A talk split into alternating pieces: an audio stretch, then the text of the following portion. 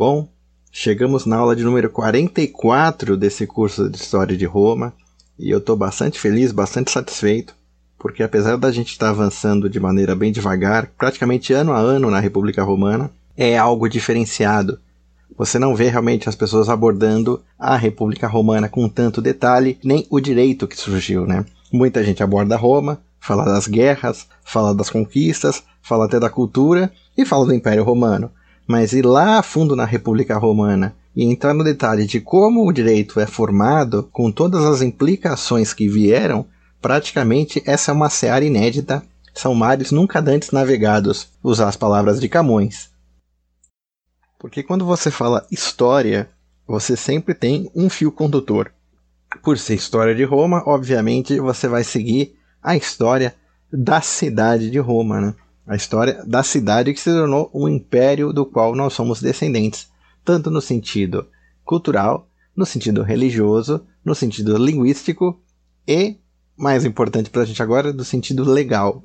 Claro que mais tarde Roma vai mudar para civilização romana, porque a história de Roma prossegue realmente, vamos dizer assim, não só nos reinos que se formaram nas províncias romanas, como também no Império Bizantino, que formalmente é o herdeiro do Império Romano, por ser o Império Romano do Oriente, que sobreviveu na Idade Média aos trancos e barrancos, né? Mais barrancos do que trancos, aliás. E também mais tarde o sucessor do Império Romano no Ocidente, que era o Sagrado Império Romano, né? Que tem realmente muito claro isso, porque ele foi criado com uma composição ali, né, chancelada pela Igreja, para poder organizar a Europa naquilo que seria um projeto de Império Cristão, mas não deu certo. Né? O Sagrado Império Romano ele não deu certo. No final, ele ficou contido apenas na Alemanha e se tornou o chamado Primeiro Reich da história alemã. A essa posição de prestígio do Sagrado Império Romano. De qualquer forma, nós estamos entrando no ano 484 a.C. Veja bem, nós estamos realmente cinco séculos antes realmente do Império Romano se formar e é maravilhoso que a gente tenha uma história praticamente quase que ano a ano, né? Nesse momento da história, nós estamos seguindo dois autores, o Tito Livio e o Dionísio de Halicarnasso. Infelizmente, a obra deles está incompleta. A do Tito Livio vai seguir até a, a, tomada da Magna Grécia, depois ela se perde e retorna na Segunda Guerra Púnica. O Dionísio de Halicarnasso, infelizmente, mais um pouco se perde totalmente e realmente não se tem mais informações. Mas por enquanto nós temos esses dois autores e vamos um do lado do outro, né? O Tito Livio escrevendo em latim, o Dionísio escrevendo em grego, mas eles concordando com muita coisa. Muito bem, onde nós tínhamos parado foi na condenação do Espúrio Cássio, o homem que pela primeira vez tinha sido eleito cônsul três vezes, se você descontar o Valério Publícula, que tinha quatro consulados, mais um consulado era sufecto, e também teve uma prorrogação de consulado, como ele era meio lendário, há quem diga que o Espúrio Cássio tinha essa primazia. E ele é acusado pelo César Fábio Vibulano e pelo Valério Potilo, filho do, do outro Valério lá da história. E a gente vê realmente que acusar, né? Esses dois questores acusaram o Espúrio Cássio. Ele foi condenado diante da Assembleia do Povo à morte, provavelmente foi jogado à rocha Tarpeia. Um dos políticos mais importantes de Roma foi condenado e morto, né? Logo depois da história do Coriolano. Participar de um julgamento público foi um bom negócio político, porque o César Fábio e o Valério, mais tarde, foram eleitos cônsules. O César Fábio foi eleito três vezes cônsul e o Valério mais duas vezes. Então eles lançaram, vamos dizer assim, o nome deles, né, com esse julgamento. Porque acusar é um bom negócio, né? A gente vê, né, no Brasil, né, a CPIs, né, Comissão Parlamentar de Inquérito, e vê aqueles políticos assim, né, falando, enchendo a boca, acusando, tal. Essa última CPI que teve aí da pandemia, praticamente com uma lei penal aberta, e alguns políticos que, francamente, quando você vê acusando os outros, você tem vontade de dar risada, né? Mas é, é um bom negócio, aparece bastante, né? E você realmente vai lá e se limpa diante da opinião pública, trazendo alguém assim pro, pro patíbulo, né? Para ser condenado, né? Ainda mais no caso do Espúrio Cássio, o peixe foi muito grande. E esses dois questores, eles realmente chegaram ao cargo de cônsul. Como sempre eu ressalto, né, a diferença é que na antiguidade, vamos dizer assim, a sociedade era um pouquinho mais simples. Então você acaba usando a antiguidade como modelo sociológico e de lei para poder entender melhor a situação agora. Né? E, e, digo situação por um cacuete de linguagem. É para entender a condição do ser humano enquanto ser animal político, nas palavras de Aristóteles, na união do bem comum que é a cidade, o corpo político, a sociedade. Né? Bom, na antiguidade é te dar uma imagem de que o povo ele é volúvel. Hoje em dia, em épocas que a gente idolatra a democracia, né, a gente considera que o povo tem uma sabedoria infusa, né? Quanto mais simples, mais sabedoria infusa ele tem. Na prática, a gente vê que não é sempre assim, né? O homem, ele para tomar boas decisões, ele tem que ser cultivado por uma boa educação, ele tem que ser cultivado realmente por valores máximos da humanidade. Valores esses que a antiguidade, particularmente no período cristão e mais tarde no período medieval, excedeu né, em valores excepcionais. Não digo isso em detrimento das outras civilizações que haviam fora do mundo, mas realmente o, o nosso mundo, vamos dizer assim, cristão, platônico, aristotélico, tem muita coisa boa, se não o melhor que a humanidade tem a oferecer em valores, né? O povo, depois da morte do Espúrio Cássio, né, aquela raiva toda passou, veio o choque, né, e eles meio que começaram a se arrepender, tipo, né, viram que o Senado estava enrolando na, na divisão de terras, tive na aula passada que houve uma determinação de divisão de terras, mas aquelas determinações, sabe, que não tem prazo para acontecer, então não acontece. Então o povo começou a se arrepender, né? E os patrícios também vendo que eles levaram a melhor, né? Apesar de terem, vamos dizer assim, deixado um dos seus morto, o Espúrio Cássio estava indo contra o interesse deles. Então a aristocracia ficou muito mais arrogante, né? Ela conseguiu dar a volta por cima e conseguiu trazer o povo e os tribunos também do lado dela. Né? Mas os plebeus começam a ficar arrependidos, porque eles veem que não tem realmente a divisão de terras e que os cônsules eles estão fazendo o corpo mole, né? E como se resolve na prática a briga entre patrícios e plebeus em Roma é com uma briga externa, né?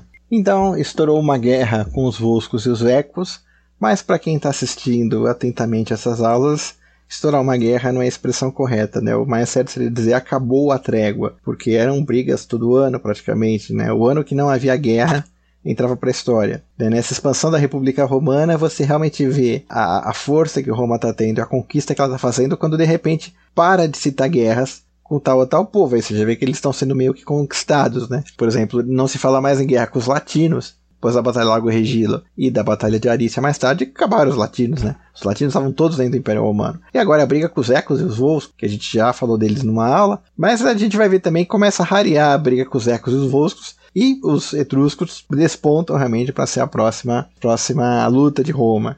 Então tem essa guerra com os ecos e os volscos e os cônsules chamam alistamento. E a grande arma dos plebeus é não se alistar. É não se alistar. Porque os tribunos protegiam. Se dentro da cidade o cônsul te chamasse para se alistar, te chamasse para tomar armas, entrasse no exército romano, e você não fosse, você poderia ser condenado. Porém, com o tribuno da plebe, o tribuno da plebe imediatamente vetaria né, a ordem do cônsul e você estava livre. E era o que os plebeus faziam. Eles começavam a se negar e o tribuno da plebe estava ali do lado e sempre que o cônsul queria punir alguém, o tribuno da plebe se interpunha e vetava qualquer punição né, e livrava a cara do plebeu. Lembrando que nessa época foram eleitos o Queso Fábio cônsul, né, junto com o colega dele, o Emílio Mamer. Mas então o que, que os cônsules fizeram? Né? De acordo com o Tito Livio, eles falaram assim: ó, já que realmente o inimigo está às portas e vocês não estão dando chance pra gente, a gente vai ter que eleger um ditador, né? Porque contra o ditador não há apelação. O ditador é a autoridade máxima, né? O ditador é o estado de emergência da República Romana. Já fizemos uma aula sobre a ditadura. E os conselheiros falaram: e nós vamos escolher como ditador o Apio Cláudio. Sim, o Apio Cláudio, chefe do partido aristocrata, que, como cônsul, realmente não deu mole para ninguém. Né? E vocês vão ver o que é bom. E os plebeus pensaram melhor, cada um olhou para o lado e resolveram se alistar, até porque os inimigos estavam vindo. O cônsul Fábio, ele realmente conduziu o exército dele para o território Volsco, né, lá para a região de Ancio, e o Emílio seguiu para Veios, né, já que os veienses já estavam começando a se agitar contra Roma, seria uma guerra muito longa contra Veios, e que mais tarde resultaria na destruição da cidade de Veios como a primeira cidade realmente que os romanos precisam destruir completamente, né, para poder assegurar né? Junto a Veio se seguiriam outras, como por exemplo a famosa Cartago, Numância, Corinto, né? eventualmente até mesmo Jerusalém revoltada na época do Império, né? cidades que realmente colocam o poder romano à prova. Né? Veio foi a primeira, mas mais lá na frente. Né? A campanha do, do Fábio contra os Voscos foi ruim. Né, houve um momento realmente que o cônsul se vê encurralado no acampamento dele. Há um momento que o exército Vosco pega o exército romano desprevenido, faz o exército romano ter uma derrota local que tem que recuar para o acampamento. E o cônsul ele não era o Fábio Máximo da Segunda Guerra Púnica, né? O descendente dele ainda levaria uns séculos para chegar, mas o Fábio resolve também contemporizaram o acampamento, esperando uma melhor sorte militar. Se você está em desvantagem, você vai enrolando a guerra, né? Quem sabe você lá na frente consegue alguma coisa melhor. E realmente dessa vez os romanos estavam levando a pior contra os Voscos. Os Voscos se deram mal porque eles estavam vendo os romanos todos covardes ali, né? E no momento da noite o, o César conseguiu tirar uma parte do exército do acampamento né, e fazer uma emboscada. Enquanto os Voscos foram todos confiantes no acampamento romano, o exército romano que estava de Tocaia caiu sobre eles, né? E os Voscos realmente perderam e saíram correndo de volta para a cidade deles.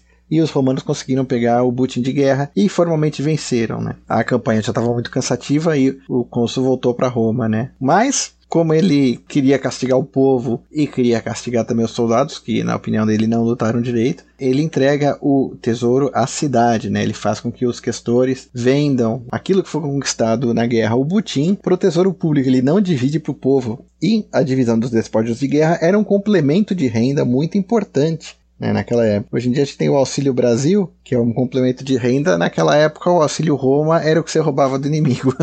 né, não, a gente fala do pão e circo, né? Os imperadores davam pão. Isso na época imperial, que estava bastante consolidado o império. Mas naquela época o, o, auxílio Roma era ir lá e roubar do inimigo na guerra, né? Atacou Roma e, obviamente, o, apesar da vitória brilhante do Emílio contra Veios, né? O povo ficou furioso contra o César Fábio, né? E nesse ano também é importante destacar que houve a consagração do Templo de Castor e Pollux, que a gente tanto falou na, na aula da Batalha do Lago Regilo, né?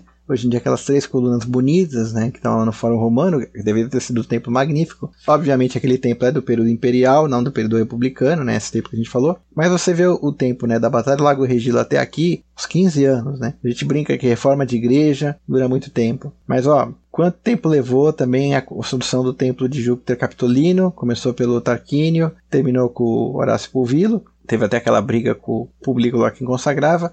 E agora o templo de Castor e Pollux, que foi consagrado pelo Postúmio, né, foi terminou agora com Emílio e o Fábio consagrando. Bom, foi consagrado o templo realmente, mas os plebeus estavam furiosos com os cônsules, né? Furiosos porque queriam o seu parte do butim, né? Como eu brinquei, o seu auxílio Roma, né? E os patrícios articulando realmente para a eleição, né? Ter o candidato deles. Naquela época só patrícios se candidatavam a cônsul.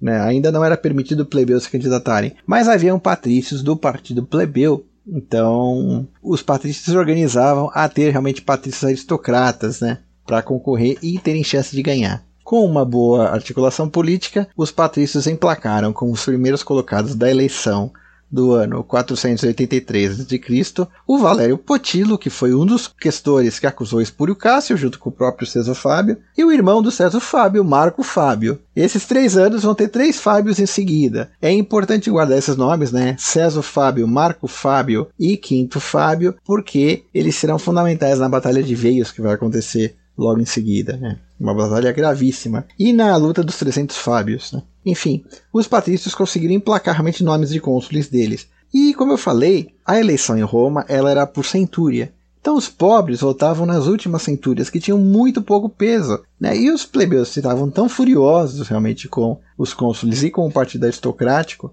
não só pela falta de divisão dos despojos, mas porque também enganaram eles, né, fazendo o corpo mole para dividir as terras, que os plebeus boicotaram a eleição. Eles saíram antes de terminar a eleição e abandonaram os votos das últimas centúrias.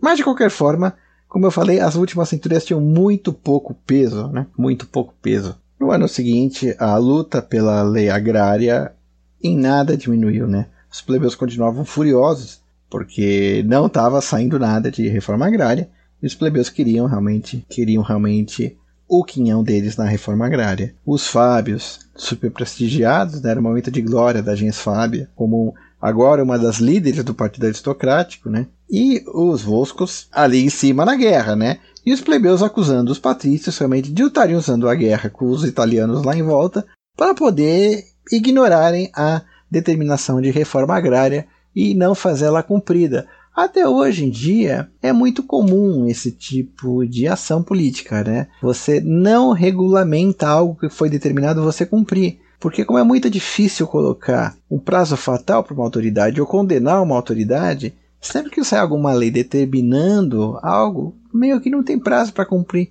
Mesmo a Constituição, quando a Constituição fala a lei determinará tal coisa pelo poder constituinte originário, até vezes artigos que saíram realmente na, na própria formação original da Constituição, demorou anos para sair a lei complementar, mesmo que a Constituição determinasse, né? A lei determinará tal coisa, e demorou para essa lei complementar sair, né? Muitas coisas no, no direito brasileiro ainda tem buracos. É por isso que tem as ações originárias de competência do Supremo Tribunal Federal, quando o Supremo Tribunal Federal age realmente por direito, né, não como um corpo político, ação direta, omissão né, de constitucionalidade, ação direta, ADO, ação direta de inconstitucionalidade por omissão, né, quando deveria haver um, alguma coisa de lei ali que não foi. E também a arguição de descumprimento de preceito fundamental, que é um pouco mais abstrata.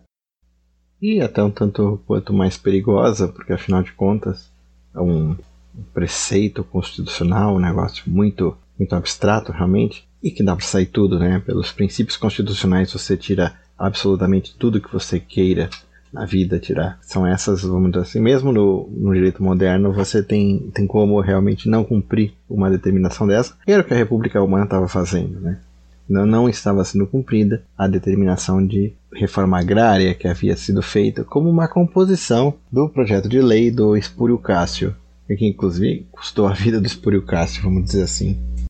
Muito bem. Na eleição do ano 483 a.C., ano seguinte, né, a guerra contra os outros ecos se arrastava e os patrícios conseguiram que fosse eleito o Marco Fábio, o irmão do César, e o Valério Potito, que foi um dos acusadores do Espúrio Cássio, ou seja, os dois acusadores receberam seus consulados. Mas Roma empolvorosa, né? A lei agrária não ia, a lei agrária não ia, tribuno Caio Mênio também botando fogo em Roma, que essa não haveria alistamento, e os cônsules fizeram uma grande sacanagem. Assim, tudo no direito, tudo no direito, tem sempre uma porta dos fundos para você tirar o direito no sentido estrito. A gente tem que estar tá sempre vigilante para não deixar isso. A gente está vendo hoje em dia no Brasil vários abusos, coisas gravíssimas contra a liberdade, porque são abuso da fase inquisitória do Código de Processo Penal, abusos que estão acontecendo por causa dessas brechas e os cônsules acharam uma brecha para acabar com o poder tribunício. Mais tarde, essa brecha foi fechada com a Lei Pórcia. O tribuno só tinha poder em Roma, então fora de Roma, o tribuno não podia sair de Roma, né? E Roma, por enquanto, era pequenininha, né? O Campo de Marte estava fora de Roma. O que, que os cônsules fizeram? Convocaram a comissão centuriata e começaram o alistamento no Campo de Marte, não dentro da cidade, porque o tribuno não podia até lá. E realmente, nos casos que os os plebeus realmente se negavam, porque os plebeus estavam dispostos a boicotar aquele listamento mais uma vez, os cônsules mandavam por baixo dos panos soldados para ir lá nas terras dos plebeus e tacar fogo, ameaçar a família, bater na mulher, entendeu? bater no cara, quebrar os bens deles, entendeu? capturar os bens dele e tudo, assim, a mando do cônsul, né? mas sem o poder tribunício por trás. Hoje em dia isso seria considerado abuso de autoridade e o cônsul, mesmo não sendo o mandatário direto do crime em si, ele seria pego realmente pela por ele ser o mandante, vamos dizer assim, do crime, né? Afinal de contas, é mesmo que você não vá lá e pegue um desafio seu, se você é o mandante, você é autor também, né? Você participa do crime, inclusive por ser autor e por ter o, o domínio do fato, por ter o domínio intelectual, muitas vezes a pena até aumenta, entendeu? Em relação a isso, né? Então, os cônsules, eles realmente são muito duros eles dão um passa-moleque nos tribunos e fazem o alistamento né, desse forma, realmente ameaçando os plebeus, tomando os bens deles, batendo neles, né, ameaçando até prender, em que pesa tudo fora de Roma e por prepostos. Né. Então, o velho esquema do poder, que é prender e tomar os bens, estava lá naquela época. Entendeu? Infelizmente, estava lá naquela época. Isso não muda, tá? Isso não muda. É por isso que a gente que opera com o direito tem que estar sempre atento para manter as liberdades. Você não garante as liberdades dos, dos traficantes, dos estupradores, você não garante as prerrogativas de defesa deles porque eles são lindos, maravilhosos. São seres humanos, merecem devido processo legal. Porém, saiba você que se você tirar a prerrogativa de defesa dos piores criminosos possíveis, o seu inimigo político vai querer te colocar na cadeia por crime de opinião e pensamento, e você vai precisar desse direito de defesa. Se você negar a defesa aos piores criminosos, um dia, tenha certeza, vão querer jogar a força do direito contra você. por motivo político, por motivo de pensamento, pelo pior motivo possível. E nesse momento você vai precisar do direito para te defender. Então, a liberdade é uma luta constante. Sempre, sempre, sempre, sempre lutem por ela. Você nunca sabe quando vai precisar. Mas enfim, os, os realmente deram esse passa-moleque nos tribunos. Mais tarde, a lei Pórcia estende o poder tribunício, estende o poder tribunício e o poder de apelação para o entorno de Roma para evitar essas coisas, né? Para poder realmente abordar o campo de Marte e o entorno da cidade, né? Porque afinal de contas também a cidade estava ficando muito grande, né? Não só o Poemério, né? A parte central da cidade, a parte das muralhas, era onde havia a ação política mais. Mas de qualquer forma, nesse ano, 483, segue a guerra. Segue a guerra contra os Voscos. A guerra não foi boa. Outro ano de guerra ruim. A guerra contra os Voscos foi muito ruim. Praticamente o exército romano e o exército Vosco estavam num, num, num impasse militar, com muitas baixas, nenhum conseguindo realmente tomar melhor contra o inimigo.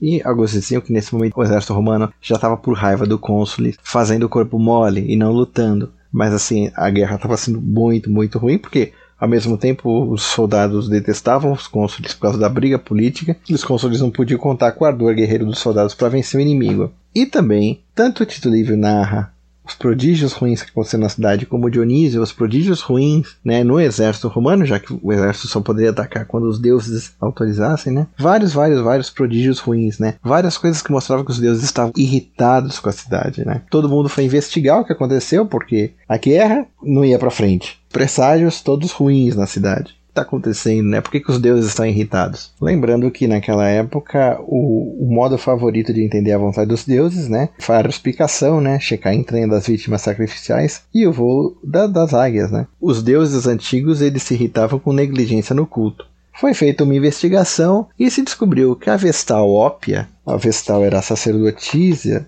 é, já criada na época do Numa Pompílio, alguns dizem que já criada na época do Rômulo, a Vestal era a sacerdotisa que fazia um voto de virgindade por 30 anos para cuidar do fogo sagrado e descobriu-se que a Vestal Ópia realmente havia descumprido seus votos, né? Não havia se mantido casta nem pura. A Vestal foi condenada e se descobriu quais são os amantes dela e realmente eles foram também açoitados, foram mortos. No caso, o castigo da Vestal é ser enterrada viva na muralha da cidade. Lembra até a ópera Ida, o cara é condenado a ser enterrado vivo, e a Vestal, no caso, é emparedada nas muralhas de Roma. Bom, as muralhas de Roma que nós temos agora foram da época do imperador Aureliano Gótico. Sei lá, será que acharam o esqueleto da Vestal lá dentro? Porque ela não foi a única Vestal que foi condenada. Mas enfim, isso que narra a história, né? Os deuses estavam irritados com os romanos porque, no fundo, a Vestal tinha pego amantes e tinha conspurcado o fogo sagrado com a impudicícia dela. Chegamos enfim na eleição do ano 482 a.C. e Roma infeccionada pela briga entre patrícios e plebeus pela lei agrária. Né? Lá fora, né, a guerra prosseguia com aquele impasse, aquele atoleiro, aquela dificuldade em fazer os soldados serem motivados, e dentro da cidade a dificuldade extrema de conseguir mais novos soldados. Os plebeus jurando que dessa vez não iriam deixar nenhum cara do partido rival conseguir o cargo, e para piorar, o filho do Apio Cláudio, Rigilin Sabinos, né, que tem o mesmo nome do pai, não é a mesma pessoa, né, o filho do Apio Cláudio, estava pretendendo se candidatar a cônsul, ou seja, o Apio Cláudio Júnior, vamos chamar assim, querendo realmente piorar a situação do partido plebeu. Naquele impasse, ninguém conseguindo chegar no nome de candidato, nenhum partido querendo ceder para o outro e ameaçando a própria existência das eleições, chegou até a haver tentativas dos cônsules em chamar a comitia centuriata para o voto, mas nesse caso os tribunos vetavam o chamado. E aí, quando os tribunos chamavam o povo lá no Fórum Romano para fazer um plebiscito, os cônsules iam lá e convocavam o exército na, no campo de Marte. Ou seja, os tribunos melavam as eleições que os cônsules pediam e os cônsules melavam o plebiscito né, e a discussão pública que os tribunos queriam. Então, para a república não ficar acéfala, né, fizeram uma solução intermediária que foi voltar com o Interrex o Interrex era a solução mais moderada. A outra solução era nomear um ditador, mas o ditador ia ser tiro, porrada e bomba, né? Porque o contra o ditador é uma apelação. Poderia ter apagar fogo com gasolina. Então o Interrex jogava água na fervura, o Interrex era um senador, governava cinco dias, depois ia outro, governava cinco dias. Então ficasse um poder, um governo legislativo né, de alta rotatividade do Senado. Então, chamaram o Aulus Semprone Atlatino, que já tinha sido, já havia sido cônsul, virou Interrex, a cidade ficou lá com, com Interrex, as duas magistraturas venceram sem eleição, aí escolheu outro também veterano como Interrex, Espúrio Lárcio, baixou a fervura da cidade e o, o segundo Interrex conseguiu realmente convocar as eleições e chegaram-se na votação em dois nomes. E temos aí um outro cônsul da famosa, que viria a ser famosa, né? Gens Júlia, né? Por causa do Júlio César, foi eleito o Caio Júlio, né, Caio Júlio Iulo, e foi eleito de novo o Quinto Fábio pelo Partido Aristocrático. Tanto Tito Lívio quanto o Dionísio de Carnasso dizem que nesse ano não aconteceu nada de, de grandes coisas, né? Afinal de contas, a guerra com os Voscos ainda se arrastava no atoleiro, né? Toda essa dificuldade em conduzir os exércitos com a devida disciplina militar. Em Roma, patrícios e plebeus brigando, por cima ainda condenaram uma vestal. O que realmente já estava começando a pegar na cidade era que os veienses, né, os etruscos de Veios, já estavam realmente agindo com muita ousadia atacando o território romano, e isso era já um prenúncio de que a guerra contra Veios iria pegar fogo. Tanto os dois autores dizem que apenas a guerra se arrastou esse ano e não houve nada digno de nota em 482 a.C.